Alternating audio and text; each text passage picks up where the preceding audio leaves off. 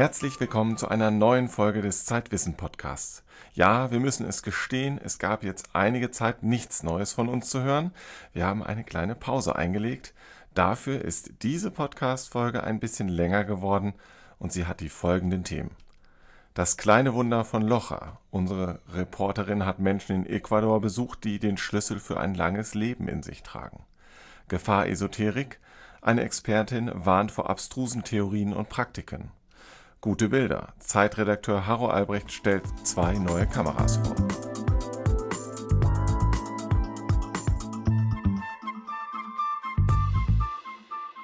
Menschen, die immun sind gegen Diabetes und Krebs. Das klingt entweder nach einem Wunder oder zumindest nach einer Zukunftsvision.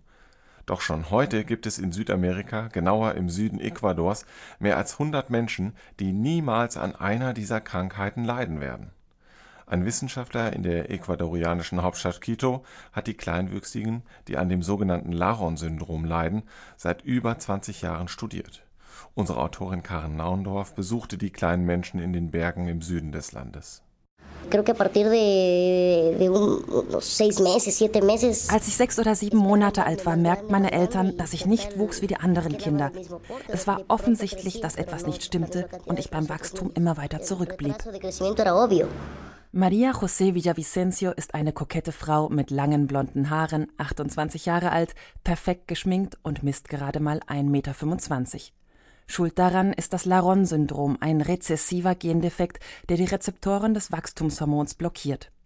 Nirgendwo auf der Welt gibt es so viele Menschen mit Laron-Syndrom wie in den Provinzen Piñas und Loja im Süden Ecuadors. Die Betroffenen sind vermutlich Nachfahren sephardischer Juden, die vor 500 Jahren vor der Inquisition aus Spanien flohen. In der Abgeschiedenheit der Berge Südamerikas gaben sie den Gendefekt von Generation zu Generation weiter. Und, wie ein äquatorianischer Arzt herausfand, auch ihre Immunität gegen Diabetes und Krebs. Es ist natürlich von Vorteil zu wissen, dass wir gegen so schreckliche Krankheiten immun sind. Und wenn wir dem Rest der Menschen helfen können, wenn in uns der Schlüssel für ein gesundes Leben anderer steckt, das wäre wunderbar. Seit mehr als 20 Jahren studiert Jaime Guevara Aguirre, ein Endokrinologe aus der äquatorianischen Hauptstadt Quito, die Kleinwüchsigen. Vor wenigen Monaten veröffentlichte er die Ergebnisse seiner Forschungen in einem amerikanischen Wissenschaftsmagazin. Cáncer die Laron-Patienten haben keinen Krebs, keinen Diabetes. Ihre Verwandten dagegen haben Krebs, haben Diabetes. Der Arzt kennt die Gegend im Süden Ecuadors gut. Schon als Kind hatte er dort Kleinwüchsige gesehen. Frauen, die auf Kisten stiegen, um kochen zu können. Oder Männer, die so klein waren, dass die Macheten an ihren Gürteln fast am Boden schleiften. Seitdem interessierte sich Guevara Aguirre für die kleinen Menschen und wurde nach 20 Jahren Forschung für seine Neugier belohnt. Seine Entdeckungen sind eine kleine Revolution. Eigentlich müsste er glücklich sein, hat er doch gefunden, was viele Wissenschaftler seit Jahrzehnten suchen. Doch Guevara Aguirre ist sauer, richtig sauer. Wenn ich das gewusst hätte, hätte ich niemals damit angefangen. Zu Beginn seiner Forschungen arbeitete Guevara Aguirre mit einer schwedischen Pharmafirma zusammen, die den Kleinwüchsigen Wachstumshormone schickte. So lange bis sie normal groß wären, das war die Abmachung. Im Gegenzug lieferte Guevara Aguirre Daten der Kleinwüchsigen. Speichelproben, Blutproben, Knochenproben. Doch nach zwei Jahren brach die schwedische Firma ihr Versprechen. Vermutlich hatte sie alle für die Entwicklung eines Wachstumsmedikaments notwendigen Daten von Guevara Aguirre bekommen. Die Hormonlieferungen brachen plötzlich ab. Auf E-Mails kamen keine Antworten mehr. Und Maria José Villavicencio und ihre Freunde wuchsen nicht mehr. Das Medikament kam in reichen Ländern der Nordhalbkugel auf den Markt no voy a someter a, a niños a un estudio brutal ich hätte niemals Kinder einer so brutalen Vergleichsstudie unterworfen mit zwei Spritzen am Tag. Und alles nur dafür, damit Kabi Pharmacia die Ergebnisse nutzt, um Kindern in den USA und in Europa zu helfen. Auch Maria José ist sauer. Sie haben alles bekommen, was sie wollten. Dann kamen keine Hormone mehr und wir blieben mitten im Wachstum stehen. Ich will mein Blut zurück, meine DNA, die sie mir weggenommen haben. Der plötzliche Abbruch der Behandlung habe bei den Kleinwüchsigen schwere Traumata ausgelöst, sagt Guevara Aguirre. Sie hofften, normal groß zu werden und blieben bei 1,20 Meter, 1,30 Meter stehen. Die Behandlung greift nur, solange die Pubertät nicht beendet ist. Nun ist es zu spät für Maria José. Sie kämpft deshalb für die, denen noch geholfen werden kann. Für die, die noch wachsen können. Zum Beispiel für Yannick. Er ist 13 Jahre alt und misst 91 Zentimeter. Oder für Nicolas, erst 17 Jahre alt und gerade mal einen Meter fünf groß. Mit seiner Körpergröße wird er es auch in Ecuador schwer haben. Er könnte nicht einmal als Pizzabote arbeiten, weil er nicht an die Klingeln herankommt. Para nosotros crecer un centímetro es muchísimo. Für uns ist es sehr viel, auch nur einen Zentimeter zu wachsen. Etwas fast Unmögliches. Mit den Hormonen könnten die Kinder es schaffen. Für Nicolas wäre es das Größte, noch einen Zentimeter zu wachsen. Mit den Hormonen könnte er sogar noch fünf bis zehn wachsen pro Jahr, wenn die Hilfe sofort kommt. Sonst ist es zu spät und die Medikamente nützen nichts mehr. Jaime Guevara Gere hofft, dass die 30 Kinder im Süden Ecuadors, die die Medizin brauchen, sie so schnell wie möglich bekommen. Dann wären sie normal groß und immun gegen zwei Volkskrankheiten. Der ideale Mensch ist für mich ein Laron-Patient, der eine Behandlung erhält, sodass er normal groß wird. Dann bekommt er keine Medizin mehr, aber bleibt, so sieht es zumindest aus, gegen Diabetes und Krebs geschützt. Das wäre der ideale Mensch. Karen Naundorf über die kleinen Menschen in Locher. In der aktuellen Ausgabe von Zeitwissen erfahren Sie mehr darüber, warum diese Menschen den Schlüssel zur ewigen Jugend in sich tragen und mit welchen Tricks man schon heute etwas für ein langes Leben tun kann.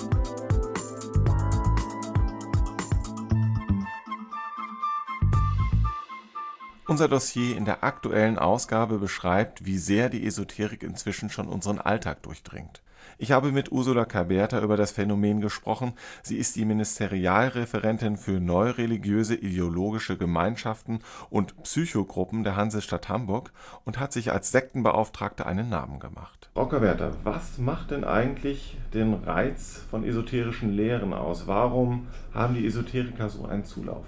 Wir leben in, einer, in, ja, in esoterischen Zeiten. Das heißt, die Leute suchen oder vermeintlich suchen sie irgendwie ein schnelles Hilfsmittel für ihre Probleme, die sie haben oder auch die sie nicht haben. Und da sind die gesamte Szene als Anbieter bereit. Und schon ein kleiner Yogakurs kann in Abhängigkeit zu esoterischen Hilfsmitteln führen. Das ist also ein ganz, ganz breites Diskussionsfeld. Ist das denn in den letzten Jahren wirklich mehr geworden? Ja, also äh, ich bin ja jetzt beruflich, also für die Stadt Hamburg seit 92 in diesem Rahmen drin. Und äh, eins ist klar, das sind die 90er Jahre waren so eines der Boomjahr, Boomjahrzehnte und das hat sich dann noch nach der Jahrtausendwende gesteigert. Das können, glaube ich, wir alle, die wir mit der Thematik befasst sind, sagen. Vor allen Dingen, weil es immer mehr Verbreitung gibt der unterschiedlichsten Anbieter. Also die früheren Esoterikmessen, als sie aufkamen, äh, die kommen ja auch nicht umsonst auf. Und, ja. ähm, die gab es ja in den 80er Jahren in der Form nicht. Ja. Und ähm, da hat sich die Angebotsbreite schon sehr gesteigert und äh, ja, und die Leute rennen dahin. Gibt es denn vielleicht auch ein größeres Bedürfnis auch einfach nach esoterischen Lehren? Ich glaube, die wenigsten wissen, dass das Esoterik ist, wenn sie damit anfangen. Aha. Weil die Einstiegsgeschichten sind ja, können ja Seminare sein zur Persönlichkeitsentwicklung. Oder können äh, bei irgendeinem Geistheiler liegen, ich probiere mal was aus. Oder jemand macht einen Yogakurs oder geht in die Meditation und landet dann äh, in diesen Anbietern, verstrickt sich darin.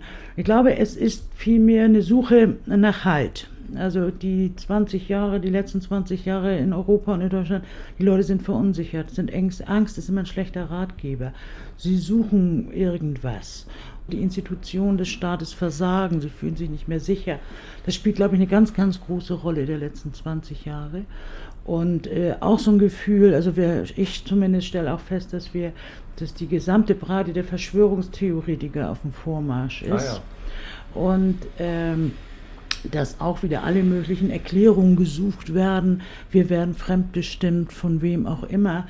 Und daraus resultiert dann irgendwann eine Riesenunsicherheit der einzelnen Leute zur Regelung ihrer eigenen kleinen äh, Bedürfnisse. Ist das typisch, dass es so ganz harmlos und einfach anfängt mit Kursen, mit äh, Angeboten, bei denen man gar nicht Esoterik dahinter vermuten würde. Ist das typisch? Das ist ganz typisch.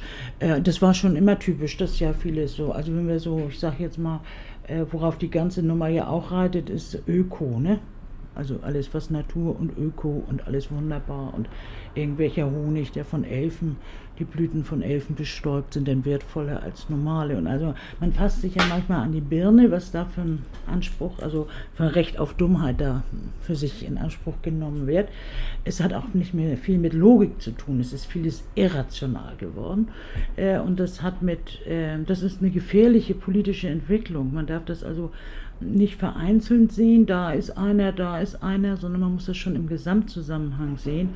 Und äh, kein, es gibt keine esoterische Ideologie, die die Freiheit des einzelnen Menschen in den Vordergrund stellt, sondern alle diese Angebote, seien sie noch so harmlos, beginnend ähm, können, Gott sei Dank ist das ja nicht bei jedem der Fall, aber können in Katastrophen enden, darüber muss man sich klar sein wie kann ich denn dann als Normalsterblicher, der nicht vorbelastet ist, der aber auch nicht besonders viel weiß über Esoterik, wie kann ich denn sowas erkennen? Es gibt vieles aus der Esoterik, was schon lange im, in der Gesellschaft angekommen ist. Begriffe genauso wie Handlung, Meditation, Yoga, kommt alles aus, der, aus, dem, aus den verschiedensten Bereichen.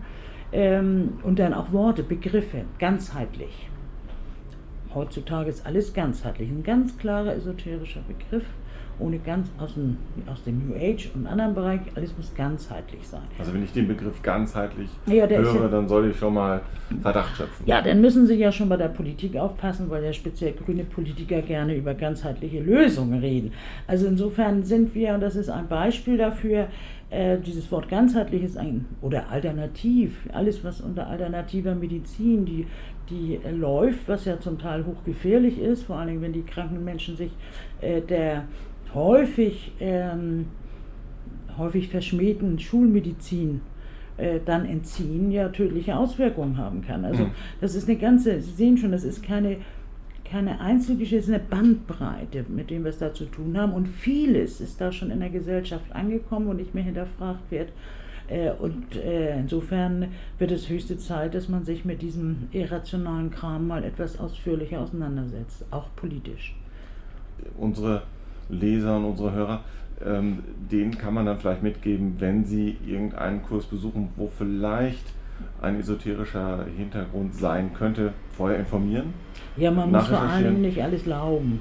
Also warum muss man ganz bestimmte Angebote überhaupt in, in Erwägung ziehen, wo man eigentlich nicht weiß, wo das herkommt? Da muss man einfach hinterfragen. Man muss viel kritischer werden, was das angeht.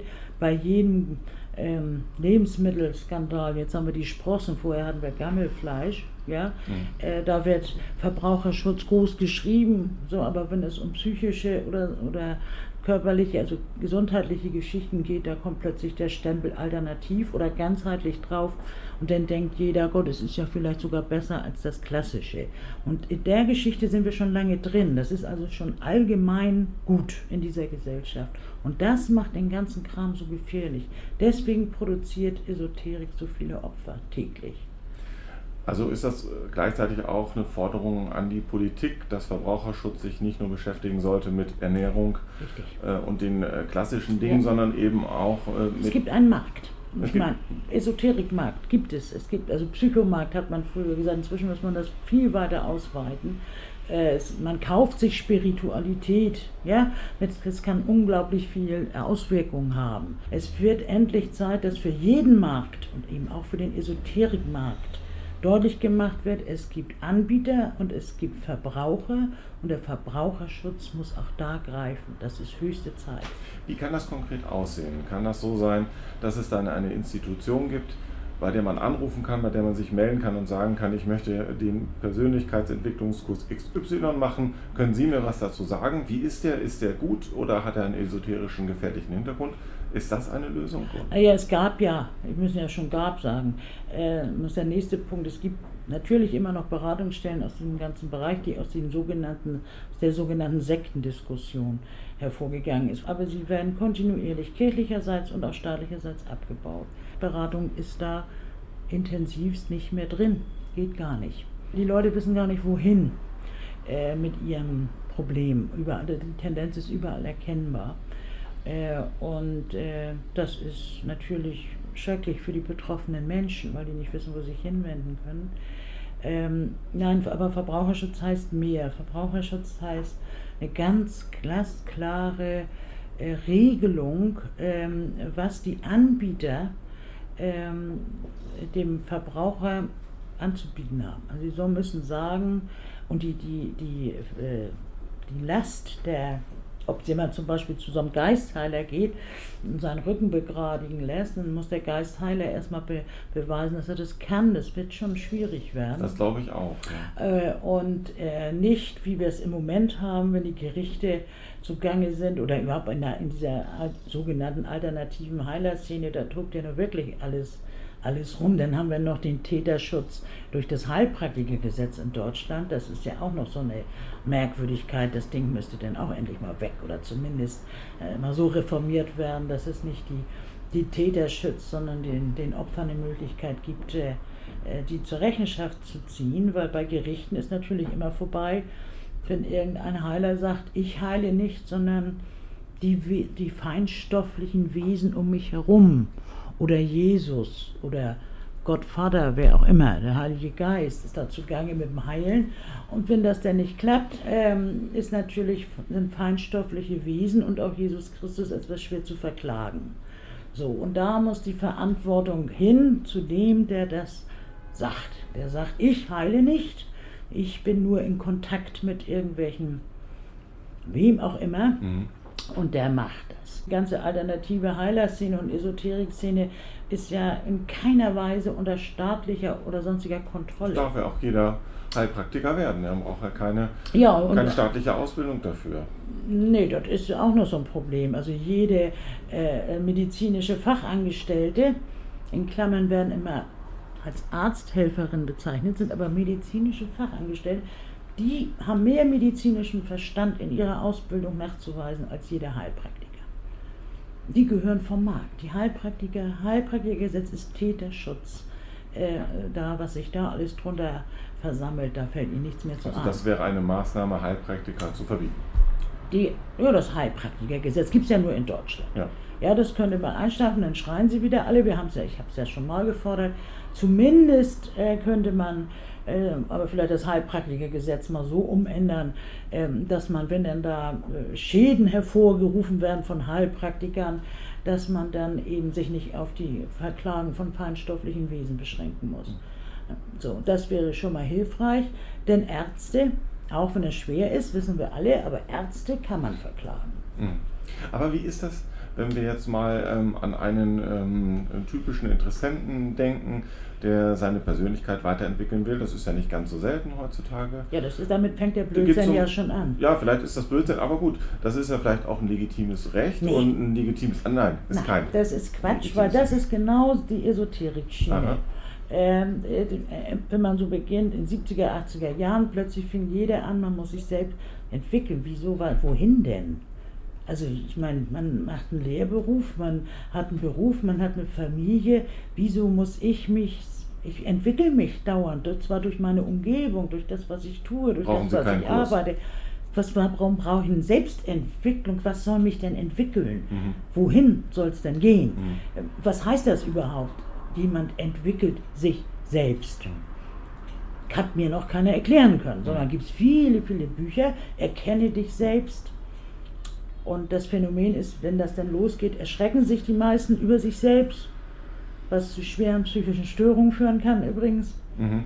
Ja, deswegen und so. Und dann kommt noch eins anderes, sind das natürlich alles Blödsinn. Diese Bücher werden gekauft, bekloppt ähm, und dann lesen die Bücher, aber haben sie irgendwie, dieses Ganze ist seit 30 Jahren auf dem Markt.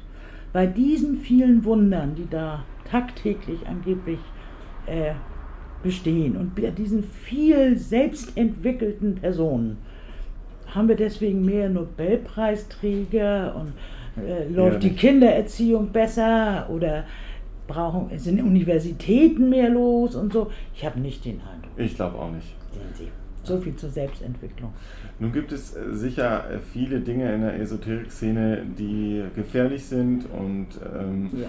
die auch zu psychischen Störungen führen kann. Aber es gibt natürlich auch allerlei Banales, harmloses, würde ich mal sagen, Dinge, über die man eher lächelt, als, als dass man sich äh, darüber ärgert.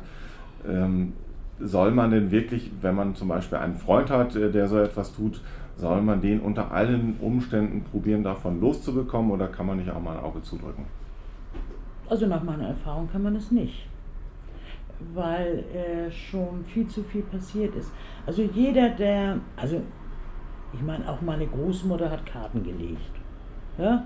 Ähm, ich habe lange in Spanien gelebt, da laufen alle möglichen Leute rum, ähm, die äh, einem aus der Hand lesen. So, Gut, dann lässt man sich aus der Hand lesen und kriegt zu hören, du wirst ein schönes, glückliches Leben haben. Wunderbar, dann zahlt man da seine 5 Euro oder 3 Euro oder was man ihr geben will und ist, freut sich den Tag ein bisschen. So. Gut, oder meine Mutter hat, oder meine Großmutter hat dann gesagt, deren, das war nichts hüt, ne? So, mach mal was anderes und so. Das war, das gab es immer.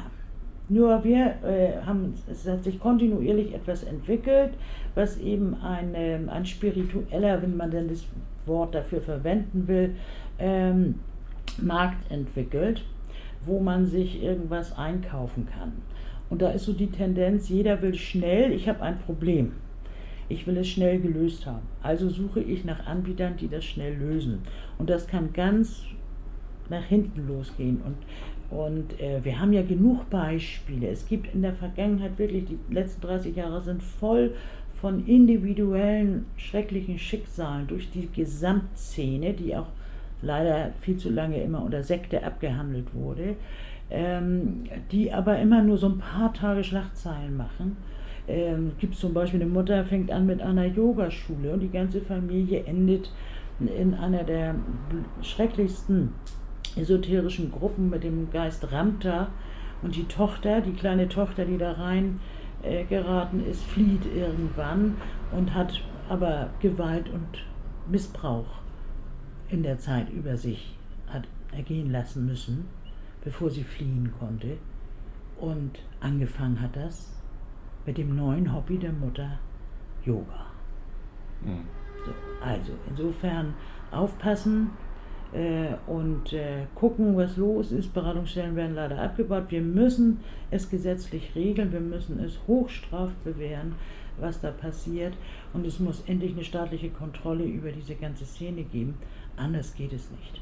Ein Gespräch mit Ursula Kaberta, deren neues Schwarzbuch Esoterik am 25. Juli erscheint. Welche Gefahren noch von Esoterik ausgehen, können Sie in unserer aktuellen Ausgabe lesen.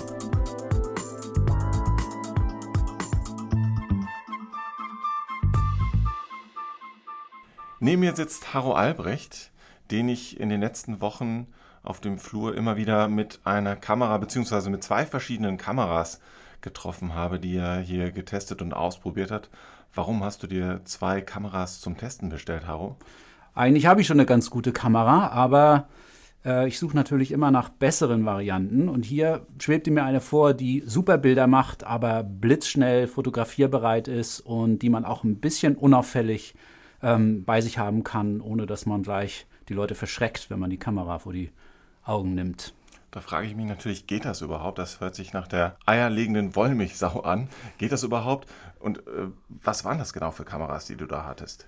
Naja, sagen wir mal, es gab mal eine Zeit, in der ging das sehr wohl. Das war die Zeit der Leicas, dies war die Zeit der Vogtländers und anderen Kameras, die heute unter dem Namen Kompaktkameras äh, laufen und die heute digital sind. Bei den Kompaktkameras ist es aber immer so eine Frage, sie machen doch nicht die Bilder in der Qualität, wie es mir vorschwebt und deswegen habe ich die beiden Modelle ähm, mir besorgt. Was waren das für Modelle jetzt, sag mal? Die erste will ich vorstellen, das äh, war die ähm, Fujifilm Finepix X100. Ähm, das ist eine Kamera, die sehr retro aussieht. Also sehr so, wie alte Kameras aussieht. Und wenn man nicht ja. genau hinguckt, dann würde man denken, ich hätte jetzt Großvaters Kamera ausgepackt. Dachte ich auch erst, das stimmt. Das sah aber irgendwie ganz gut aus. Ja, das, ich finde es ästhetisch auch sehr befriedigend. Manche Leute, die sehr moderne Kameras gewöhnt sind, die haben mich fast ausgelacht dafür. Ja. Und was konnte die Kamera? Die Kamera ähm, hat einen sehr großen Sensor. Das bedeutet schon mal, sie ist sehr lichtempfindlich. Ähm, man kann auch mit ihr zum Beispiel äh, mit Tiefenschärfe arbeiten. Das heißt also, man kann im Vordergrund etwas scharf haben und im Hintergrund unscharf haben. Ähm, das ist äh, mit den anderen Kompaktklasse-Kameras eher schwierig. Das ist aber natürlich für ein stimmungsvolles Bild sehr schön. Aber es hat noch ein paar andere Besonderheiten. Und zwar? Ähm, ganz besonders an dieser Kamera ist der sogenannte Hybrid-Finder, also so ein Sucher, durch den man durchgucken kann mit dem Auge. Man muss also nicht wie bei vielen Kompaktkameras, Digitalkameras, äh, sie so einen halben Meter ähm, vom Gesicht weghalten, um dann auf einen Monitor zu gucken, sondern man kann richtig wieder wie bei einer alten Kamera durch eine äh, optische, einen optischen Sucher gucken. Und aber das Besondere ist, dass hier auch elektronisch ähm, Daten eingeblendet werden.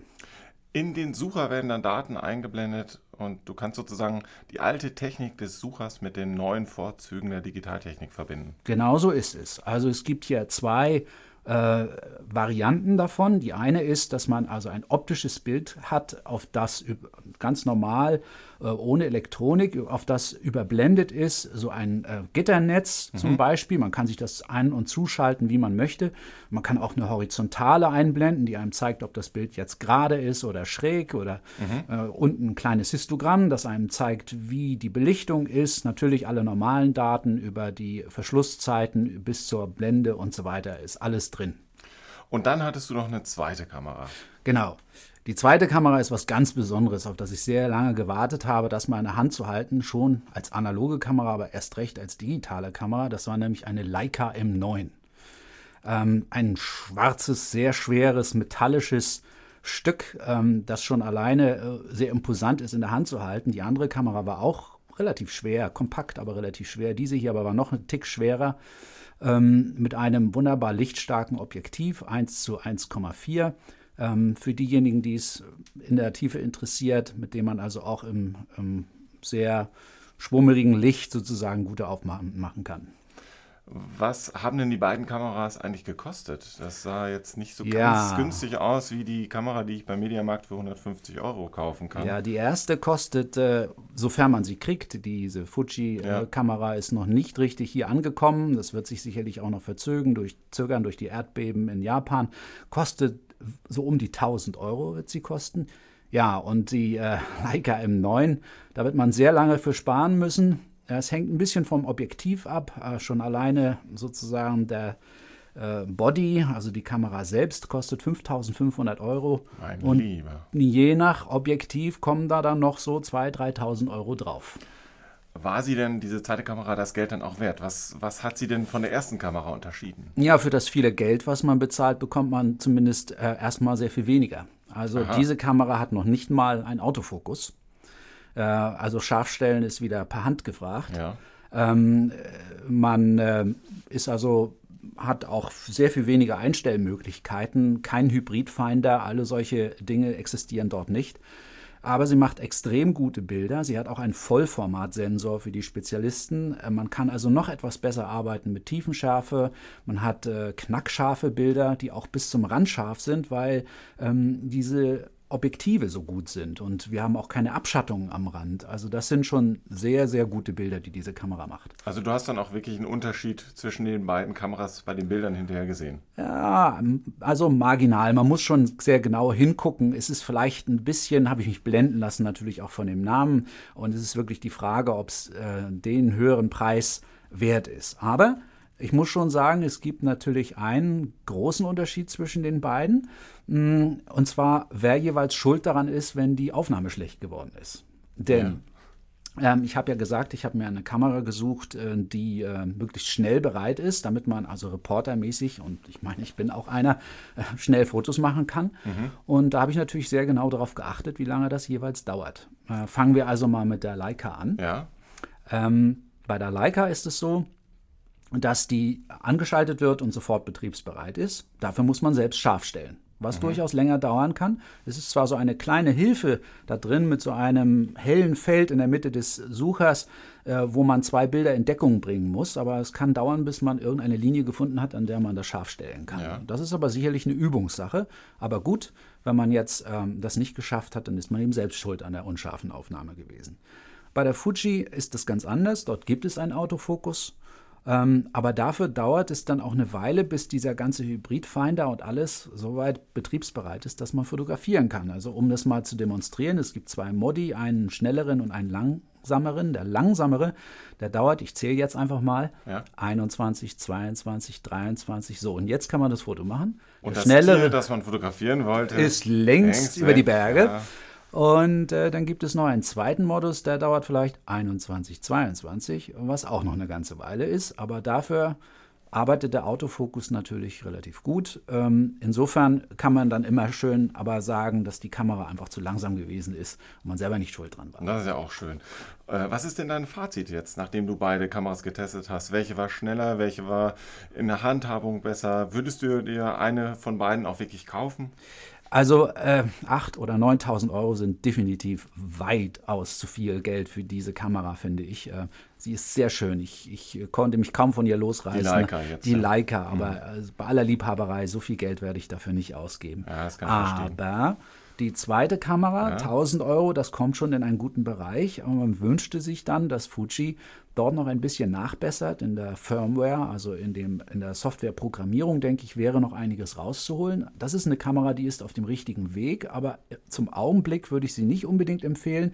Es ist auch leider so, dass äh, in der Bedienbarkeit der Kamera einige Dinge extrem misslungen sind. Ich sage nur einmal die Filmempfindlichkeit kann man ja einstellen. Das sind diese sogenannten ISO- oder ASA-Zahlen, um mal so ein Beispiel zu geben. Ja. 400 ist sehr empfindlich oder 1000 ist sehr empfindlich und 100 ist nicht so empfindlich. Aber man möchte vielleicht manchmal eine feste Zahl haben und manchmal möchte man eine Automatik haben. Ja. Und man sollte denken, dass auf derselben Skala in den Menüs ähm, äh, auch die automatische Einstellung zu finden ist, aber das ist nicht so. Da muss erst fünf Klicks woanders hingehen, um dann die Automatik einzustellen. Und das ist natürlich eine grobe äh, Fehlleistung der Ingenieure, die sich das ausgedacht haben. Und da muss Fuji nachbessern. Und ich hoffe, dass dann vielleicht auch die Geschwindigkeit noch etwas schneller wird. Und dann wäre es vielleicht doch eine interessante Kamera. Also es ist ja auch durchaus möglich, das mit einer Firmware dann nachzubessern. Und dann hat man vielleicht wirklich eine gute Kamera für genau. um die 1000 Euro. Sinkt ja dann vielleicht auch genau. irgendwann im Preis. Ich selbst tendiere dazu, es gibt ja auch noch andere Kameras, das sind dann eher die Spiegelreflexkameras, bei ja. denen man also auch sehr schön ähm, durch einen Sucher gucken kann und sehen kann, was man fotografiert, denn das möchte man ja gerne haben. Äh, die deutlich günstiger sind, zum Beispiel die von Canon oder auch von Nikon gibt es die. Ähm, die in ihrer einfacheren, leichteren Version, die äh, kommen mir sehr entgegen. Sie sind günstiger, sie sind schnell, äh, schnell betriebsbereit, machen gute Bilder, man kann mit Tiefenschärfe arbeiten mit dem richtigen Objektiv. Ich finde, das ist eine hervorragende Alternative. Man sollte vielleicht noch mal ein Jahr abwarten, was Fuji nachlegt, dann wäre das auch eine Alternative. Na und für die Menschen, die ganz viel Geld haben, wenn ich so viel Geld hätte, ja, vielleicht würde ich mir auch eine Leica M9 kaufen. Gut, wir warten jetzt erstmal ein Jahr und gucken, ob Fuji vielleicht nachliefert und dann sprechen wir uns nochmal.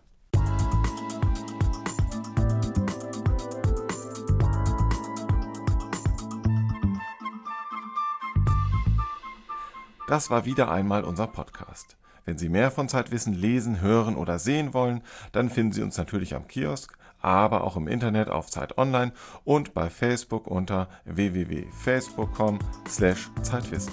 Bis zum nächsten Mal.